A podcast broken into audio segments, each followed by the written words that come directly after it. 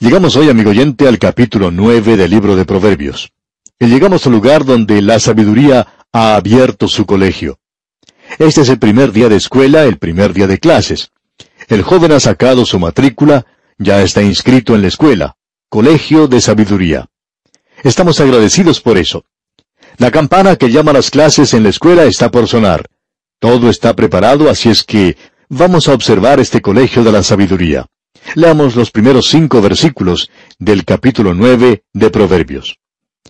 La sabiduría edificó su casa, labró sus siete columnas, mató sus víctimas, mezcló su vino y puso su mesa, envió sus criadas, sobre lo más alto de la ciudad clamó. Dice a cualquier simple, ven acá. A los faltos de cordura dice, venid, comed mi pan, y bebed del vino que yo he mezclado. La sabiduría ha edificado su casa. Este es el colegio de la sabiduría. Tiene siete columnas. Estas siete columnas nos hablan no de la perfección, sino de algo que ha sido completado. El recibir la educación completa, desde el jardín de infantes hasta la universidad, hasta recibir el grado de doctor en filosofía. Eso es una educación completa. Así es que la sabiduría ha edificado su casa y ha modelado siete columnas. Siempre ha habido gente que gusta jactarse del hecho de que el Señor Jesucristo tuvo doce hombres y que éstos no habían sido bien educados. En cierta ocasión, un hombre que escribió se quejaba de que utilizáramos el término doctor. Bueno, quizá cuando es un título honorario, tal vez no tenga mayor importancia. Y también si ha sido dado por una escuela o un colegio que no vale la pena, pues ese título entonces tampoco vale mucho. Pero si una persona ha trabajado para ganarse el grado de doctor, no vemos ninguna razón por qué no se pueda utilizar ese término. Y pensamos que está bien el hacer tal cosa. Pero a este señor que nos escribió no le gustaba eso, porque él pensaba que ninguno de los doce apóstoles había recibido un título de doctor. Pues bien, quisiéramos decirle a él y a cualquier otra persona que piense como él, que no desprecie el conocimiento o la sabiduría. No estamos muy seguros que las universidades del presente estén dando mucha sabiduría o conocimiento. Sentimos cierta angustia al observar algunas de las cosas que se están haciendo y que nos están contando que se hacen. Cierto joven estaba tratando de obtener un título de máster para poder enseñar, y él estaba tomando un curso de historia donde se le había dicho que se olvidara de las fechas y de las personas, que todo lo que él tenía que hacer era tratar de entrar a conocer, a darse cuenta y a sentir el estilo de vida de esa época para poder entender la actitud de la gente de esa era.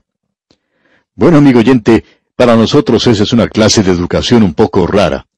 Creemos que los datos y las fechas son de suma importancia, y nos imaginamos que llegará algún día cuando van a enseñar aritmética y matemáticas de esta misma manera, según lo sienta uno. Usted se da cuenta de lo que estamos diciendo, según lo que usted sienta acerca de un número.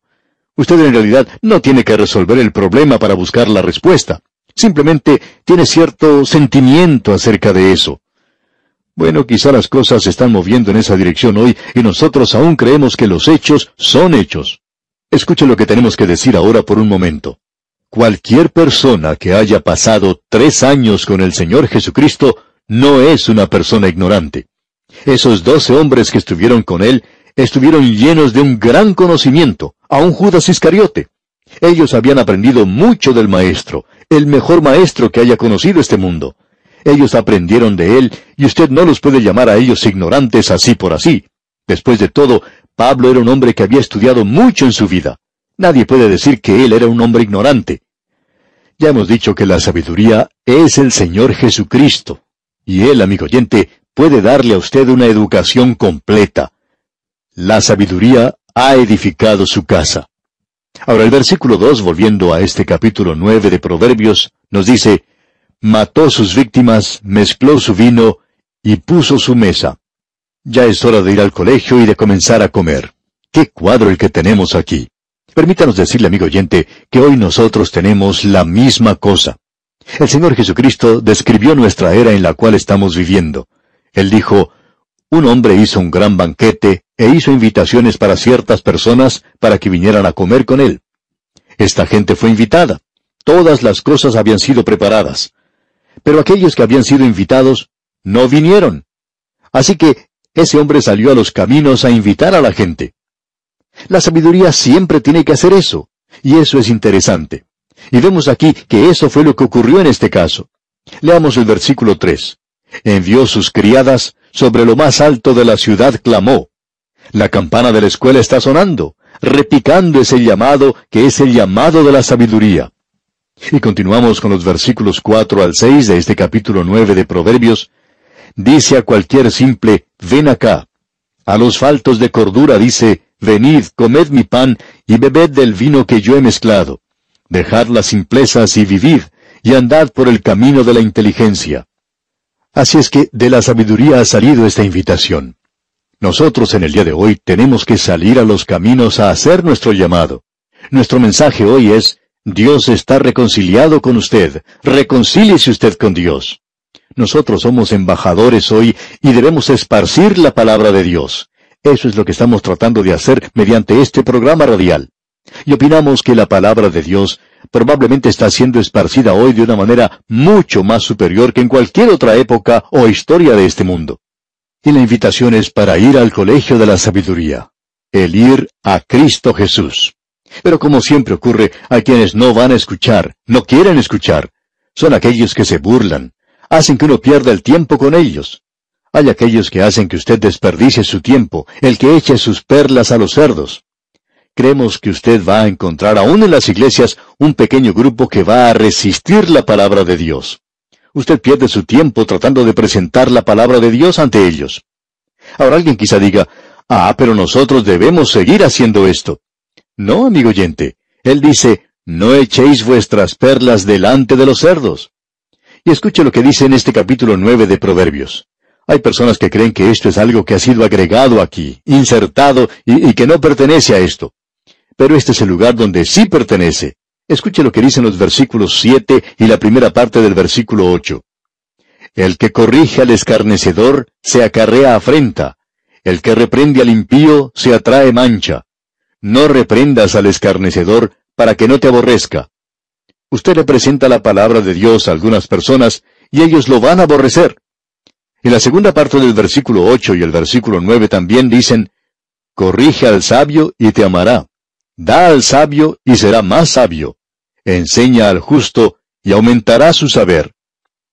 Esta es la norma que nos ha llegado a través de las edades. Hay algunas personas que son tan huecas y vacías e ignorantes que no reciben la palabra de Dios.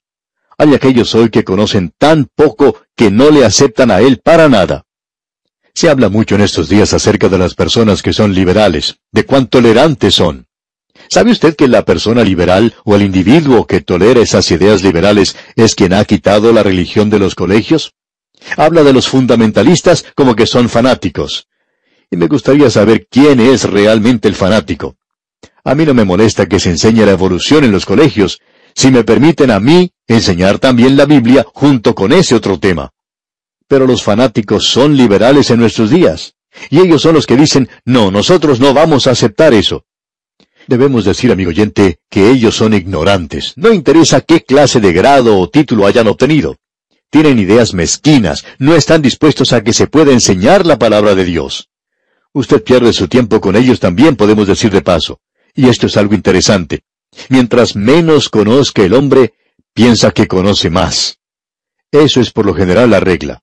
Nunca nos hemos encontrado con una persona liberal que no haya creído ser muy inteligente. Pensaba que lo sabía todo. Pensaba que comprendía todo y en realidad no sabía nada. Mientras más sepa el hombre, más se dará cuenta de su ignorancia y sus limitaciones. Cierto predicador, alguien que era considerado de los mejores, dijo en cierta ocasión, Mientras más estudio la Biblia, más me doy cuenta de lo ignorante que soy de la palabra de Dios. Bueno, volviendo a este capítulo nueve de Proverbios, notemos lo que dice ahora en el versículo diez. El temor de Jehová es el principio de la sabiduría, y el conocimiento del Santísimo es la inteligencia. Alguien nos va a decir, ya hemos escuchado eso antes en este libro. Sí, así es. Cuando este joven, y era entonces pequeñito, se encontraba en su hogar, la primera lección que aprendió fue el temor de Jehová. El temor de Jehová es el principio de la sabiduría, y el conocimiento del Santísimo es la inteligencia. Y luego en el momento que salió a la vida, antes de comenzar en el colegio, recibió esto nuevamente. Antes de ir a la universidad, recibió eso otra vez. Y ahora que está en la universidad de la vida y en el colegio de la sabiduría, esta es la universidad del entendimiento, ¿cuál es la primera lección que recibe? El temor de Jehová es el principio de la sabiduría. Allí es donde uno debe comenzar. Y si usted no ha comenzado allí, amigo oyente, entonces no ha comenzado. El hombre es un insensato, y eso es lo que dice este libro aquí. El hombre es un insensato si quiere vivir sin Dios en este mundo. Usted se preocupa hoy acerca de la protección y la seguridad. La seguridad en el camino, la protección en el hogar, quiere tener algo asegurado para su ancianidad. Usted quiere estar seguro que todo está bien arreglado en su vida y por tanto tiene cuidado de conseguirse un seguro de vida, pagar la póliza y creemos que debería hacer eso. Creemos que es inteligente hacer eso. Pero amigo que nos escucha, ¿qué hace acerca de la eternidad? ¿Está usted planeando algo? ¿Tiene usted seguridad? ¿Un seguro para la eternidad? ¡Qué insensato es esto! ¡Qué insensato es vivir una vida sin Dios! El temor de Jehová es el comienzo de la sabiduría. Ahora en el versículo once de este capítulo nueve leemos, Porque por mí se aumentarán tus días, y años de vida se te añadirán. Y eso lo podemos aplicar a la eternidad, digamos de paso. Luego el versículo doce dice, Si fueres sabio, para ti lo serás, y si fueres escarnecedor, pagarás tú solo. Si usted quiere ser sabio, inteligente, entonces hará las preparaciones necesarias para su alma para la eternidad. Ahora, si usted va a ser un escarnecedor y va a ridiculizar todas estas cosas, entonces, amigo oyente, usted será juzgado. Quizás usted opine que no somos muy refinados al decir esto, pero alguien debería advertirlo, amigo oyente. Usted está en camino al infierno en el día de hoy. Allí es donde usted se está dirigiendo.